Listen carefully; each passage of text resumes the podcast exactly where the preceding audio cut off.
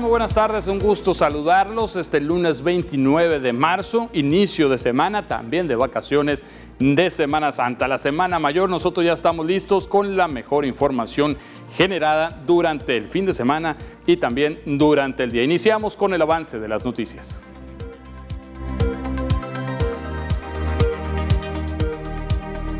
Miles de turistas se relajan en Mazatlán en plena pandemia del COVID-19. Instalan en zonas turísticas colilleros de cigarros. Estudiantes protestaron por la falta de pago en la beca Benito Juárez.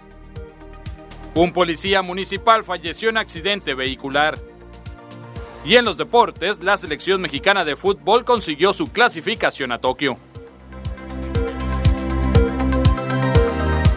Pues bien, ya estamos listos, nos vamos directo con la información de esta tarde. Tiene que ver con el operativo, por supuesto, de los elementos de seguridad pública para Semana Santa. Más de 500 elementos de la Secretaría de Seguridad Pública de Mazatlán se reportaron listos en el pase de lista de este lunes por la mañana para el arranque del operativo Nueva Realidad Semana Santa 2021, donde se distribuirán en dos turnos a lo largo de la zona turística y puntos estratégicos de la ciudad. A este número de agentes se le suman las corporaciones del Estado y la Guardia Nacional, así como cuerpos de auxilio y rescate, haciendo un total de más de 1.100 elementos. El secretario de Seguridad Pública en Mazatlán, Juan Ramón Alfaro Gagiola, dio a conocer que los horarios de playa permitidos son de 7 de la mañana a las 8 de la noche, destinando algunos elementos de guardia después de ese turno para asegurarse que no se metan personas al mar. Esto hablamos después de las 8 de la noche.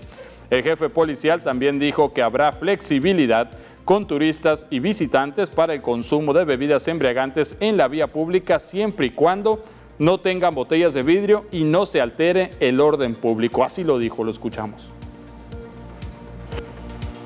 En la vía pública no podemos, no podemos decir que no se puede dejar permitir eh, tomar. Claro que pues es, Semana Santa, eh, viene mucho turismo, muchas personas de aquí local de Mazatlán. Eh, se les va a permitir más no el uso de botellas, como ya se había dicho, no van a entrar con botellas al área de playa, todo eso va a estar restringido. La influencia de personas, eh, eh, el horario que pusimos nosotros para la playa es de, es de 7 de la mañana a 8 de la noche, en la playa. Ya una vez viendo cómo está el malecón, vamos a empezar a llamar, a llamar al ciudadano a que no esté ingiriendo bebidas embriagantes eh, en botellas, en cosas que nos puedan causar algún tipo de daño, o si hay personas que están muy aglomeradas, vamos a invitarlos a invitar a la sana distancia también. Tuvimos muchos visitantes, exactamente no tengo la cifra, cuántas personas nos visitaron, pero Mazatlán estuvo a reventar este fin de semana. Me mandó ahorita la ficha informativa C4, salimos sin novedad el turno de hoy. El turno de hoy no tuvimos ningún reporte de ningún tipo. Esa entrevista fue muy temprano por la mañana, minutos después el coordinador municipal de protección civil, Eloy Ruiz Gastelum, ya daba a conocer la cifra de este pasado fin de semana en cuanto a número de visitantes. Hablamos de más de 22 mil según pues, el cálculo de las mismas autoridades, así lo dijo. Fue un buen fin de semana, como los últimos que hemos venido presentando aquí en la ciudad. 22 mil aproximadamente son los que se registraron. Esperamos que el arribo de visitantes o turistas empiece a incrementar a partir del próximo día, miércoles o jueves. No incidencias de consideración. Eh, hubo cuatro niños extraviados, recuperados y entregados a sus padres el día de ayer, domingo específicamente, en las zonas del área de playa. Hubo cinco rescates acuáticos también, todos afortunadamente sin mayores consecuencias o complicaciones. Y también fue entrevistado el comandante de tránsito municipal, Jesús Antonio Estrada, quien dijo que son alrededor de 138 elementos de tránsito que también serán distribuidos, zona turística, zona urbana y zona rural en el operativo vial de Semana Santa. Hoy se cambió ya la circulación de la avenida Playa Gaviotas y también pues estarán trabajando con la aplicación de alcoholímetros. A partir de hoy se, hace un solo sentido, se cambia el sentido de la avenida Playa Gaviotas, precisamente para prevenir eso, que haya más, afluencia vehicular, que se haga menos, menos tráfico. El aforo, pues sí, sí, se vio que sí aumentó, aumentó yo creo que un 20% este, tenemos un 80% yo creo de, afluencia eh, de personas, de vehículos también. El alcoholímetro igual se va a seguir implementando, este, este fin de semana se implementó tres, tres días, jueves, viernes y sábado. Este, a partir de esta semana eh, se va a implementar desde el miércoles. ¿Qué pasa con las personas precisamente que andan conduciendo y que traen ahí su cervecita? Pues eh, eh, igual también eh, va a haber compañeros móviles que si nosotros nos percatamos que un conductor presenta aliento alcohólico, se presenta ante el, ante el médico de, guardia de la secretaría y, se da el mismo procedimiento que se da en el alcoholímetro. La gente no puede tomar en los vehículos. No, no, nada, nada de, ingerir, ingerir bebidas al conducir. Y desde las playas de Mazatlán, el gobierno del estado, a través del sistema DIF Sinaloa, puso en marcha el programa Recreación Social para personas con discapacidad en modalidad acuático itinerante. El arranque contó con la presencia de la presidenta de la institución a nivel estatal, Rosy Fuentes de Ordaz, quien reveló que se trata de una iniciativa alineada al modelo de inclusión para una vida digna que opera DIF Sinaloa y que en los próximos meses se llevará también en las playas de Altata, en Abolato, en el Maviri de Ahome, Las Glorias en Guasave, entre otras playas del estado. Tanto la presidenta de DIF Sinaloa como el director general Ulises Medrano fueron testigos de las experiencias que vivieron los usuarios al sentir algunos por vez primera las aguas del mar. Para lograr que las personas con alguna discapacidad puedan ingresar a la playa, se adquirió equipo anfibio con una inversión de 700 mil pesos. Y con la intención de tratar de disminuir también la afectación, esta la contaminación por las famosas colillas de cigarro, pues fueron instalados algunos contenedores, esto en las inmediaciones también de zonas turísticas, pero sobre todo por el Parque Central. En el arranque de la Semana Santa, la época del año en que Mazatlán llega a ser más concurrido por turistas, la iniciativa privada, activistas y autoridades municipales han decidido hacer equipo en pro del medio ambiente. Retomando la propuesta hecha por la activista mazatleca Sofía Trejolemus, impulsora de la Biobarda, con la aportación de Grupo Pinza y Pescasteca, el Ayuntamiento de Mazatlán, a través de la Dirección de Ecología Municipal, ha comenzado la instalación de colilleros en los alrededores de la Laguna del Camarón. Se trata de contenedores de colillas de cigarros, los que terminan por ser de los mayores contaminantes en playas y cuerpos de agua. 10 colilleros vamos a instalar el día de hoy y nos va a donar otros pesca azteca. Eh, vamos a ver en qué otro lugar de Mazatlán eh, tenemos problemas también de, colillas para instalarlos ahí. Pesca Azteca nos va a donar tambos y colilleros. Entonces, pues vamos a aprovechar esta buena voluntad por parte de la empresa y tratar de instalarlos en alguna zona donde los ciudadanos nos, nos pidan que apoyemos, ¿no? Eso es lo que estamos haciendo. Sofi fue la que trajo la idea de los colilleros, que a mí me parece genial, les ha dado muy buen resultado. Yo dije, si da resultado, sí. Si no, no, y hemos visto que da muy buen resultado. De manera complementaria y contando con la participación de estudiantes universitarios, se realizó también una limpieza en los márgenes de la laguna del Camarón, en las inmediaciones del Parque Central. Es una de las zonas jóvenes que más se impacta por colillas. Eh, colillas fuera y dentro del espacio de la laguna, eh, muchos jóvenes, ustedes lo saben, tomando en esta, en esta área y fumando. Entonces yo espero que con esta iniciativa eh, pues disminuyamos el problema de tanta colilla en la laguna. Empezar a fomentar pues esta educación de que esto no llegue a cuerpos de agua sobre todo, ¿no?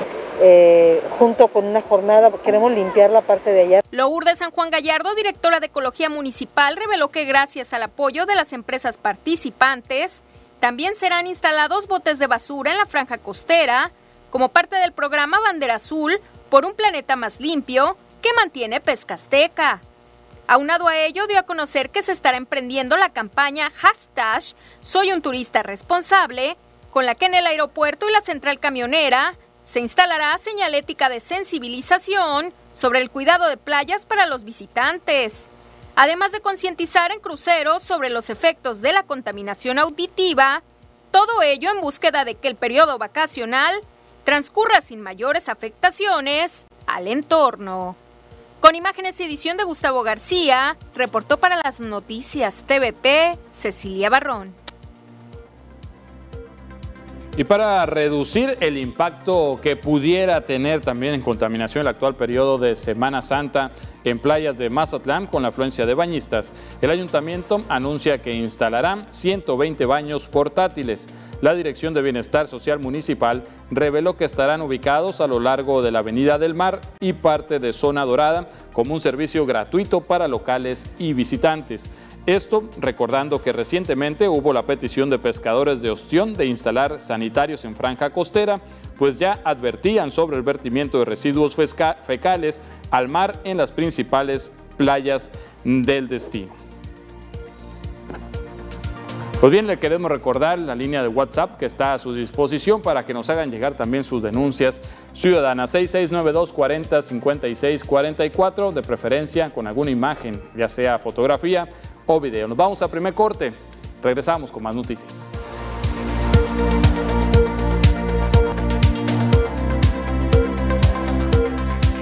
Estamos de regreso, tenemos más información y mire lo que tanto se ha criticado, ahora pues lo confirman las mismas autoridades. Efectivamente existe un relajamiento de la población en general con relación a las medidas sanitarias anti-COVID. La Secretaría de Salud en Sinaloa, a través de la jurisdicción sanitaria número 5, percibe un relajamiento en los visitantes nacionales en la aplicación de los protocolos sanitarios. Esto durante los días que lleva implementándose el operativo de bioseguridad de Semana Santa 2021. Así lo declaró Andrés Sidarta Indú Pérez. Sin embargo, el jefe de la jurisdicción sanitaria número 5 destacó las acciones que se están realizando en materia de prevención. Hay un poquito de relajación al respecto que se ha visto cuando hacemos la supervisión o las visitas. De ahí que estemos reforzando este, y haciendo la invitación a través de ustedes como medios, que les agradecemos mucho que nos apoyan en esa difusión, en las medidas sanitarias. Vemos que el turista extranjero es más, es más consciente en el uso de, de, los equipos de protección. Es el nacional el que tiene un poquito de, resistencia y que está relajado a eso. ¿no? Seguimos otros emitiendo las acciones independientemente que estén ahí los filtros a través de nuestra área de COEPRIS, que hacemos la visita a los establecimientos en donde también se les emitió recomendaciones. Sobre un posible repunte en los casos de COVID-19, una vez que finalice el periodo vacacional de Semana Santa, aseguró que es muy pronto para estimarlo, pero confían en el buen comportamiento de la población y que al darse no sea un repunte significativo. Hindú Pérez reiteró en qué consisten las acciones que se están implementando, sobre todo en la instalación de filtros y de socialización de información preventiva. Pues, iniciamos desde el día nosotros sábado con el operativo de Semana Santa de bioseguridad en colocación de filtros sanitarios con personal de promoción estamos haciendo una difusión de las recomendaciones. Tenemos los filtros instalados ya en lo que viene siendo la esplanada del Valentino, donde tenemos otro en el Monumento Pescador, igual de las mismas características, y otro en Olas Altas. Solamente vamos a tener filtros con personal de promoción en lo que viene siendo el faro, dentro propio del acuario, en todas las centrales camioneras y en el aeropuerto. El funcionario estatal reconoció que sí hay puntos rojos en la ciudad que se concurren con mayor frecuencia, por lo que Oficialía Mayor, Protección Civil y COEPRIS están en coordinación monitoreando el aforo de los establecimientos. Con imagen y la edición de Andrés Viera, informa para las noticias TVP Adriana Tirado. Y decenas de fieles se dieron cita en las instalaciones de la Catedral Basílica de la Inmaculada Concepción para celebrar el tradicional Domingo de Ramos el día de ayer. Esto provocó que al interior de la parroquia durante la tradicional misa, por algunos momentos se les olvidara por completo la sana distancia y aunque la mayoría de los feligreses sí portaban su cubrebocas. Aunado a esta situación, en las tres diferentes entradas de este recinto religioso no se observó filtro sanitario, pues no había ninguna persona tomando temperatura y aplicando gel antibacterial.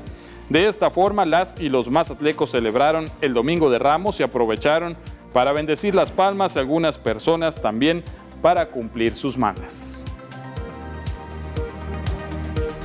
con todo esto, pues es tiempo de ver la información, cómo nos encontramos con relación a los casos activos de COVID, casos confirmados, sospechosos y demás. Aquí tenemos el gráfico a nivel nacional. Estas son las cifras confirmados. Hablamos de 2.226.550, sospechosos 439.255, casos negativos 3.369.134 mexicanos fallecidos por COVID 201.623 y casos activos 32.483. Recuperados 1.761.786. Son las cifras dadas por la Secretaría de Salud Federal de cómo nos encontramos en casos registrados por COVID, aunque ya admitieron que por lo menos le sumamos un 60% más, lo dijo ayer el subsecretario de Salud López Gatel. Y ahora nos vamos con el gráfico de nuestro estado de Sinaloa. Confirmados tenemos 36.117, sospechosos 540. Sinaloenses fallecidos por COVID, 5.653 y recuperados 229.000, perdón, 948. Estas son las cifras a nivel estado y enseguida nos vamos al mapa de desglose por municipios de casos activos COVID y lo tenemos a continuación. Casos activos en Ahome 84, 7 en Angostura, 0 en Badiraguato, 0 en Concordia, 1 en Cozalá, 246 en Culiacán, 6 en Choix, 32 en Elota, 0 en Escuinapa, 14 en El Fuerte, 38 en Guasave, 54 Mazatlán, 1 Mocorito, 2 en El Rosario, 3 en Salvador Alvarado, 0 en San Ignacio, 3 en Sinaloa Municipio y 25 en Nabolato. Así están las cifras por desglose de municipios de casos activos COVID-19. Por favor, hay que tomar conciencia, sobre todo en estas fechas de vacaciones donde sabemos que Mazatlán va a estar prácticamente abarrotado. Nos vamos a otro corte, regresamos con más información.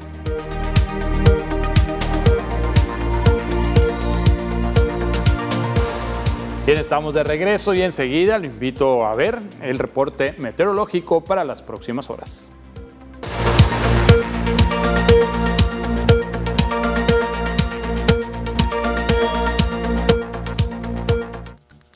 Hola, ¿qué tal? Y buenas tardes, bienvenidos aquí al reporte meteorológico. Qué gusto acompañarlos ya en esta tarde de lunes, inicio de la Semana Santa. Damos inicio con el mapa nacional para conocer las temperaturas actuales en algunos puntos importantes del país, comenzando por la frontera en Tijuana, actualmente con un cielo parcialmente despejado y 25 grados. La Paz el día de hoy mayormente nublado, al igual que en Guadalajara con 29 grados. Acapulco despejado y ya para finalizar más al sur con Mérida, actualmente con 35 grados.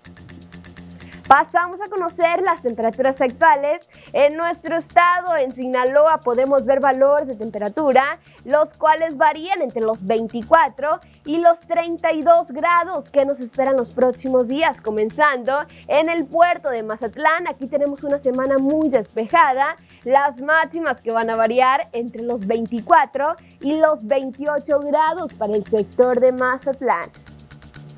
Ya en la capital, Culiacán, actualmente con un cielo mayormente nublado y 30 grados. Mañana incrementa la temperatura hasta llegar a los 32 grados. Aquí tenemos una semana muy soleada y las mínimas que se prevén entre 11 y los 16 grados para la capital. Ya para Guamuchil, igual actualmente con un cielo mayormente nublado y 32 grados, los próximos días incrementan las temperaturas hasta llegar a los 39 grados, con cielos totalmente despejados y las mínimas que se prevén entre 12 y los 18 grados para el sector de Guamuchil.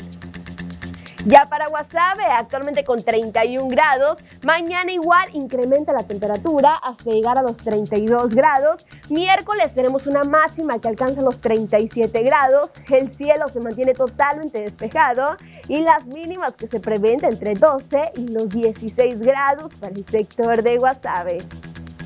Más al norte, en Los Mochis, actualmente con 29 grados. Aquí tenemos una Semana Santa calurosa porque van a llegar las máximas hasta los 36 grados, el cielo totalmente despejado y las mínimas que se prevén de entre 10 y los 13 grados para el sector de Los Mochis. Respecto a la fase lunar, nos mantenemos aún en luna llena. La salida de la luna a las 19 horas con 43 minutos, la puesta de la luna a las 7 horas con 34 minutos, la salida del sol a las 6 de la mañana con 5 minutos, ya para finalizar, la puesta del sol a las 18 horas con 25 minutos. Hasta aquí el reporte meteorológico. Espero que tengan una excelente tarde.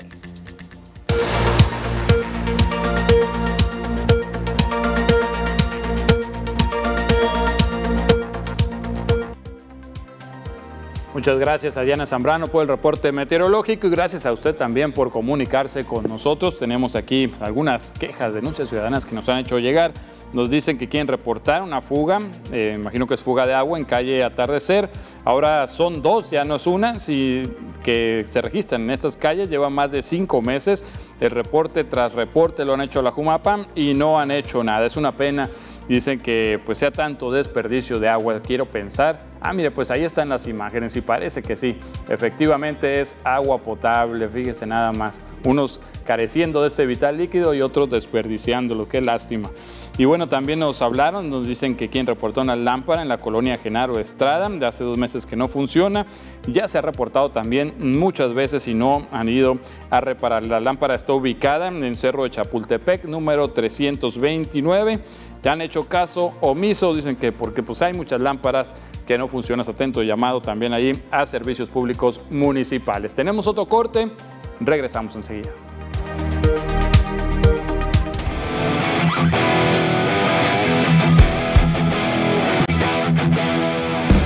Regreso, es tiempo de la información deportiva y para esto ya está listo Ernesto Vázquez. ¿Qué tal Ernesto? Omar Lizárraga, listos, ¿no? Arrancando semana, la semana santa, ¿no? La que se le conoce así por los, el fin de semana y pues listos con los temas deportivos. ¿Y qué tal el fin de semana deportivo? Bastante, bastante actividad, ¿no? Adelante, o sea, muy por bueno. favor, con la información. Muchas gracias, Omar. Y vamos a arrancar precisamente con lo que se dio el tema del fútbol, pero de la Liga MX femenil. El equipo de Mazatlán FC tuvo actividad y vaya actividad que tuvo ante uno de los equipos que anda bien, ¿no? En la Liga MX, el conjunto universitario de Pumas, partido que terminó 0 por 0, no se hicieron daño en el Kraken, pero estuvo entretenido con bastante actividad de goles. Pumas que llegaba en la posición número 5 de la tabla general, Mazatlán en la 10 necesitaba la victoria, pero al final de cuentas sacan el puntito aquí en casa, no 0 por 0 con aproximaciones de ambas escuadras. Creo yo que el mayor peligro generado durante el partido fue para el equipo que dirige Miguel Hernández, para el conjunto cañonero, el equipo púrpura, que se le presentaron varias, ¿no? Con Magali Cortés, con Melissa Ramos, que ahí anduvo. Hubo situaciones de gol importantes por parte de Janae González, por parte del equipo de Mazatlán y el equipo universitario que trató de sacar los tres puntos, pero que al final de cuentas se fueron con uno en su regreso a la capital. Mazatlán viajará al infierno de Toluca para enfrentarse a las Diablas en el estadio Nemesio 10, mientras que Puma sigue la gira para enfrentarse al equipo de Chivas. Todavía está con la posibilidad Mazatlán de quererse meter a liguilla. Vamos a escuchar a Miguel Hernández, entrenador del equipo femenil. El juego, gran parte del juego se, define y se determina en las áreas. Hoy en la parte defensiva, este, cerca de nuestra área lo hicimos bien. El equipo estuvo, estuvo bien, estuvo atento. No nos generaron muchas jugadas de opciones de gol, por ahí un remate en el primer tiempo. Y nosotras por ahí tuvimos, tuvimos esas llegadas que nos hubiera permitido abrir el marcador.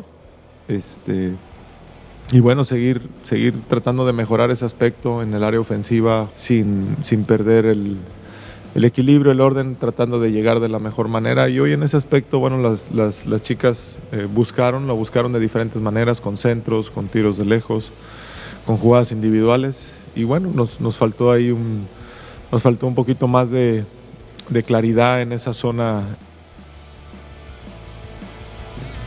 Información porque la selección mexicana de fútbol sub-23 cumplió el objetivo y estará en los Juegos Olímpicos de Tokio 2020. Se llaman 2020 porque sabemos que hoy es el 2021, pero así se les quedó el nombre para que no se vaya a confundir el público. Con goles de Uriel Antune y Johan Vázquez, ambos, eh, el equipo mexicano logró vencer a Canadá 2 a 0 en la semifinal del preolímpico, que por cierto mañana va contra Honduras en la final, pero ya con el boleto en la bolsa, ¿no? El representativo varonil de México México asistirá a la justa olímpica por duodécima ocasión en la historia, tercera de forma consecutiva. México confirmó su papel como favorito en el terreno de la CONCACAF, así que la selección de Jaime Lozano tendrá, tendrá la obligación de hacer un buen papel en los Juegos Olímpicos. Primero mañana hay que vencer a Honduras para salir con el trofeo de campeón de este preolímpico, ya con el boleto en la bolsa también la selección catracha, la selección hondureña junto con la mexicana en la final de mero trámite solamente. Vámonos con lo que ocurrió con la otra selección, la mayor, la que dirige el Tata Martino, enfrentó a Gales el fin de semana y no le fue bien, 1 por 0 cayó el equipo tricolor allá en Cardiff, lamentablemente no hubo eh, la oportunidad de sacar el resultado, si bien es cierto, Gales gana por la mínima con un gol de polémica, con un fuera lugar que estaba eh, muy adelantado el jugador del equipo de Gales, al final de cuentas México tampoco generó esas jugadas con lo cual pudieron romper el cero en la portería contraria. Ahora, pensar en Costa Rica, los cuales van a tener enfrente el día de mañana también en partido amistoso de la fecha FIFA. Vamos a ver cómo termina este saldo el conjunto nacional referente a lo que ocurre con la selección mexicana de fútbol.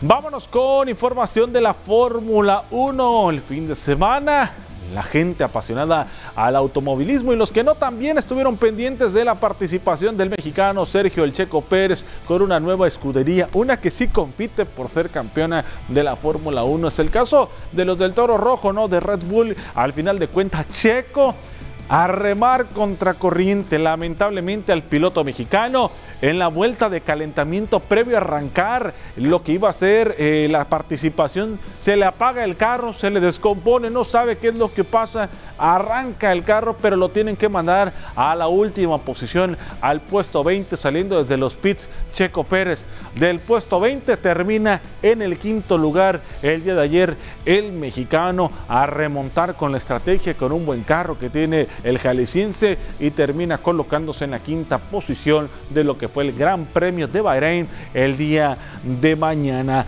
Vámonos ahora con lo que es Grandes Ligas porque está a punto de arrancar la temporada de béisbol de la Gran Carpa con la participación de mexicanos que estarán levantando la mano para destacar y ser estelares en el Big Show. ¿Quiénes aparecen ahí? En los Yankees de Nueva York, pues está un mexicano. Ahí vimos Víctor González de los Dodgers de Los Ángeles, pero le voy diciendo Luis César como pitcher, Ramón Urias de los Orioles de Baltimore como infielder. En Boston aparece Alex Verdugo. En los Blue Jays de Toronto está Alejandro Kir. Con los Astros de Houston, el Mazatleco José Luis Urquidi como pitcher. Sergio Romo con los Atléticos de Oakland. Luis Urias con los Cerveceros de Milwaukee.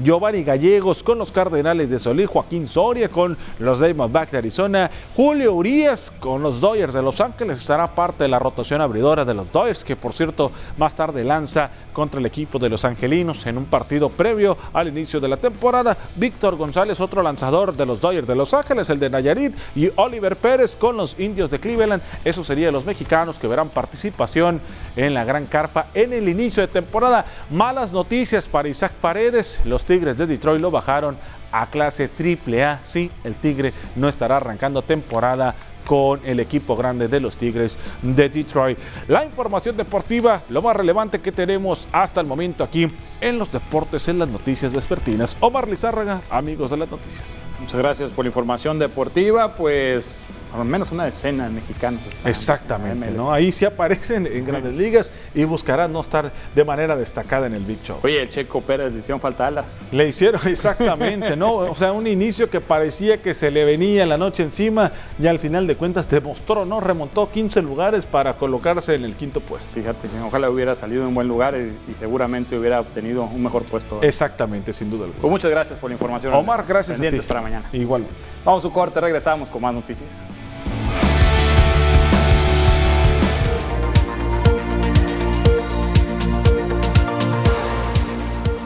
Estamos de regreso, gracias por seguir con nosotros. Tenemos más información. Anuncia investigación el órgano interno de control del ayuntamiento esto con relación a algunas reuniones que está llevando a cabo el alcalde con licencia Luis Guillermo Benítez Torres con algunos sectores, incluso donde dicen que les ha prometido algunos apoyos por parte del ayuntamiento. Esta es la nota. Imágenes y hasta un comunicado se filtraron durante el fin de semana sobre reuniones sostenidas por el alcalde con licencia Luis Guillermo Benítez Torres, ahora candidato a la alcaldía de Mazatlán en la Alianza Morena Paz, con agentes de tránsito municipal y músicos. En el caso de los segundos, presuntamente se les habría prometido permisos municipales para laborar sin persecuciones durante Semana Santa. Extraoficialmente se dijo que en el encuentro se dio la rifa de una tarola, contando con la asistencia de funcionarios municipales. Ante ello, el Ayuntamiento de Mazatlán, a través del órgano interno de control, ha anunciado que iniciará una investigación para descartar violaciones a la ley de responsabilidades de los servidores públicos en medio de las intercampañas electorales. Por ejemplo, en el caso de los permisos que ustedes hablan, pues se tendrá que iniciar la investigación, ¿no? Correspondiente para verificar el actuar de, de oficialía mayor. Hay que aclarar algo, ¿no? En su tiempo libre las personas pueden hacer ejercer su derecho con uniforme, con uniforme. En cuestión política. Eh, se tendrían que iniciar las investigaciones. ¿Los comandantes estaban ahí también? Con uniforme. Sí. Sería cuestión de, de hacer la investigación, ¿no? Son dos notas que salieron, que ahí las tenemos y vamos a iniciar la investigación correspondiente para las personas que están como funcionarios públicos, ¿no? Por su parte, Naila Velarde Narváez, síndico procuradora suplente, reveló que para evitar irregularidades en el proceso electoral, se dio con antelación un aviso a todo el personal del gobierno municipal. Mandamos una circular a todas las dependencias, tanto municipales como paramunicipales, con lo que, se, lo que está permitido y no permitido hacerse en los procesos de campaña. Entonces ya todos los compañeros cuentan con esa circular y pues ya es responsabilidad de cada compañero. En tiempos de campaña está prácticamente prohibido presentarte en todos los eventos que tengan el índole político, en tus horas, muestra mucho el tema del horario laboral, te dice que no debes de usar el dinero de la administración pública para favorecer a algún candidato, y que todos tus discursos también tienen que ser en base solo al ayuntamiento. Ambos coincidieron en que se trata de un tema delicado que deben aclarar quienes estuvieron presentes, mientras que en el caso de Luis Guillermo Benítez Torres sería el propio Instituto Nacional Electoral la instancia de deslindar responsabilidades. Con imágenes y edición de Pedro Velarde, reportó para las noticias TVP Cecilia Barrón. Y por su parte, el secretario del ayuntamiento, José Jesús Flores Segura, asegura, valga la redundancia, que no hay un condicionamiento hacia el personal del gobierno municipal para que apoye la campaña del químico. No, las, indicaciones del oficial mayor y que nos han dado el alcalde eh, provisional eh, son de que todo debe de ser en las dependencias oficiales y por los protocolos y medios oficiales, ¿verdad? Entonces, por lo tanto, no puede llevarse a cabo nada en ese sentido, puede haber sido otro tipo de, cuestiones. Estamos en etapas que van a venir ese tipo de situaciones, este, las sabemos, las entendemos, pero eh, los funcionarios tienen claro del respeto estricto a la ley electoral, como a la Constitución, ¿verdad? Y los protocolos que se van a dar inicio a través de cualquier servicio, cualquier gestión deben de ser a través de, los medios que siempre se han hecho. Y algo ha distinguido a esta administración es la libertad de la expresión, la libertad del acto, ¿verdad? Este, eso sí, siempre eh, recordando que la ignorancia no los exime de una eh, acción o omisión que tenga alguna consecuencia. Y bien, ya que andamos en este tema, el pasado fin de semana un grupo de ciudadanos se manifestaron, manifestaron su inconformidad ante la candidatura de Luis Guillermo Benítez Torres. A pocos días de haberse dado los primeros registros de candidatos alcaldes de Sinaloa, militantes de Morena e integrantes del Movimiento Amplio Social Sinaloense, así como ciudadanos de a pie, se unieron para protestar por la designación de Luis Guillermo Benítez Torres como candidato de la Alianza Morena Paz para la alcaldía de Mazatlán. Atendieron a la convocatoria que previamente lanzó el MAS desde las redes sociales, partiendo desde el Monumento al Pescador en una marcha que llegó hasta la explanada de la Plazuela República, frente al Ayuntamiento de Mazatlán. con una petición particular para la Comisión Nacional de Elecciones de Morena. La Comisión de Elecciones tome carta en el asunto, vea muy serio el asunto de Mazatlán, lo que representa esta persona. Y bueno, yo leí un comentario hoy de donde pareciera que estamos empecinados en perder Mazatlán. Mazatlán no puede perderse para la cuarta T. Queremos que Rubén Rocha Moya sea el gobernador del próximo, los próximos seis años, pero pues aquí la verdad hay muchísima gente inconforme. Esta gente apenas es representativa, nosotros tenemos 250 comités y toda esa gente está pidiéndonos que votemos en contra de ellos. Los presentes que acudieron con pancartas y participaron en un mitin a las afueras del Palacio Municipal se dijeron en desacuerdo de la decisión del Movimiento de Regeneración Nacional para el caso de Mazatlán, en donde sostuvieron no se tomó en cuenta que Benítez Torres fue señalado por violencia política en razón de género contra la síndico procuradora con licencia el Seisela Bojorques Mascareño. Aquí hay un hecho que es comprobable.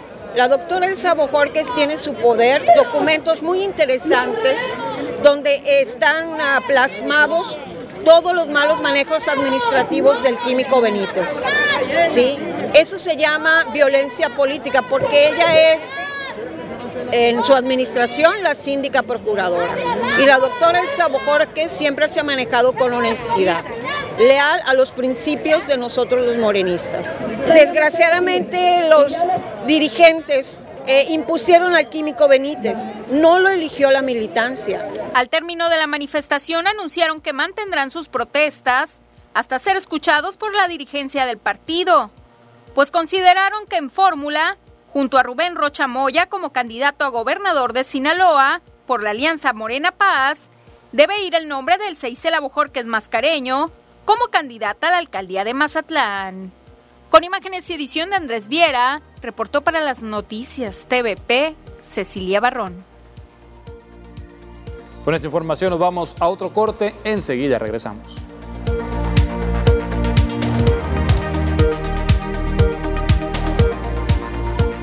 Estamos de regreso, tenemos más noticias y bueno, pues es que un grupo de estudiantes se manifestaron, esto porque no recibieron el recurso de las becas Benito Juárez por parte del gobierno federal.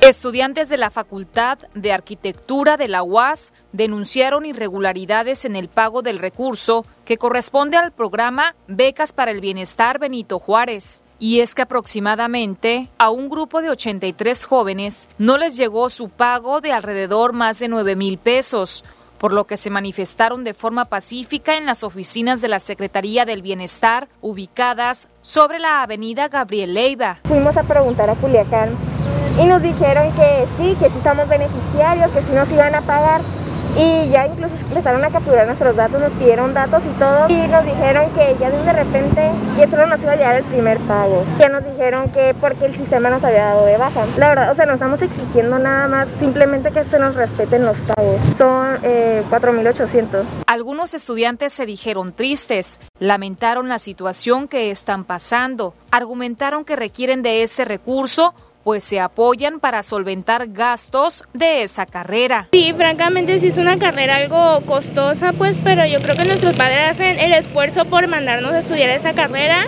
y que todo pues podamos sacar un título para prepararnos mejor. ¿Y les hace falta ese apoyo?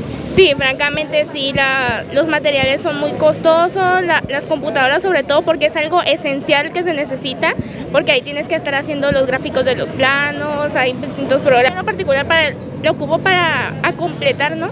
Porque si es muy costosa y unos los papás lo sacan que fiado, que esto y los intereses que... Una vez que los jóvenes permanecieron unos minutos afuera de las instalaciones, salió Carla Daniela Ulloa Rodríguez, coordinadora regional de becas Benito Juárez, quien aseguró que esa situación corresponde directamente a la Universidad Autónoma de Sinaloa porque son quienes dan la relación de altas y bajas de alumnos. Eh, no sé cómo se están manejando las escuelas, cuál fue el motivo por el que solicitaron, lo registraron como bajas, por lo tanto a ellos únicamente les llegó una orden de pago de 4.800. Claro que sí, porque nosotros no tenemos facultad para dar altas y bajas. Nosotros nos encargamos de entregar lo que la escuela subió al sistema de México de becas Benito Juárez. En, septiembre inicia el próximo ciclo escolar y junto con ello inicia la convocatoria. Logramos registrar 3.973 alumnos mismas, 3.973 órdenes de pago que nos llegaron de 4.800. Estimó que esos jóvenes ya no recuperarán el dinero, pues tendrán que esperar la nueva convocatoria y al ser aceptados tampoco habrá retroactivo en sus pagos. Con pancartas en mano, las y los jóvenes reiteraron el llamado a las autoridades de los tres niveles de gobierno para que no se olviden de sus casos, pues ese apoyo les es de gran utilidad. Con imagen y la edición de Andrés Viera, informa para las noticias TVP Adriana Tirado. Conselva, Costas y Comunidades AC lanzó un nuevo proyecto denominado Tierra Nuestra, que consiste en la venta de productos orgánicos y de esta forma se beneficia a productores y se trabaja en la conservación de las cuencas. Salomé Quirós Martínez, jefe de proyectos agropecuarios de Conselva, destacó que por el momento son 20 productores regionales los que participan en el proyecto y los productos ofertarán a través de la página tierra-nuestra.mx. Y un elemento de la Secretaría de Seguridad Pública de Mazatlán falleció después de un accidente de motocicleta mientras estaba laborando. Los hechos ocurrieron alrededor de las 3.30 horas de este domingo en la avenida Miguel Alemán, casi esquina con calle Benito Juárez, en la colonia Lázaro Cárdenas. Autoridades que atendieron los hechos indicaron que los tripulantes de dos motocicletas chocaron y posteriormente perdieron el control de las unidades. Uno de ellos se subió al camellón central y terminó su marcha impactado contra un árbol, quedando gravemente lesionado. Con esta información nos despedimos. Nos vemos mañana en punto de las 2 con más noticias. Buenas tardes, buen provecho.